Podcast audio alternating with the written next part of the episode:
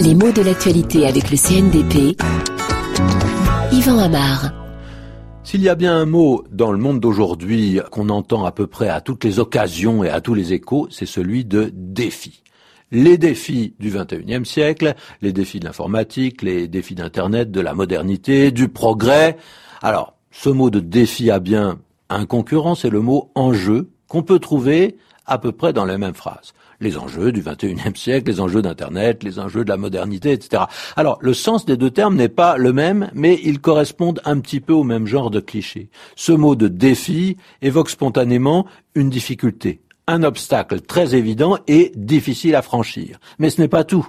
Le mot défi porte en lui l'idée qu'il est difficile mais nécessaire de surmonter cet obstacle, qu'il est nécessaire de vaincre la difficulté qui apparaît et que c'est à la fois une question d'honneur et une question de survie.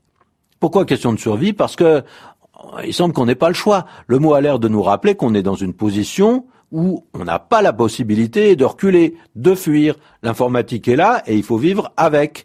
maintenant que les techniques ont été mises au point, on ne peut pas faire comme si elles n'existaient pas.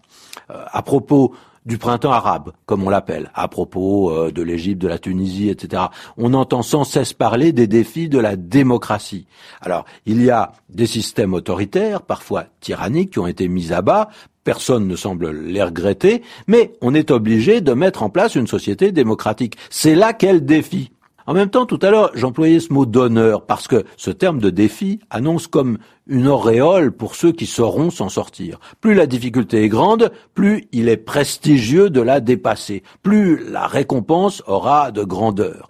On le voit, c'est un cliché, c'est une image ressassée, mais qui donne un certain éclat à ce que ça évoque. Et cet éclat particulier, le mot défi le tient peut-être de son origine, parce que c'est une pratique du Moyen Âge. Alors le mot est devenu une rengaine dans les discours contemporains, mais on sent encore cette origine médiévale et même cette solennité médiévale. Un défi, c'est le fait de se défier, c'est-à-dire de provoquer son adversaire en lui criant qui n'est pas capable de faire telle ou telle chose. On le place en face de sa peur et on le pousse à se dépasser. Alors j'ai parlé de crier, en effet, il y a une voix qui est plus forte que la parole ordinaire.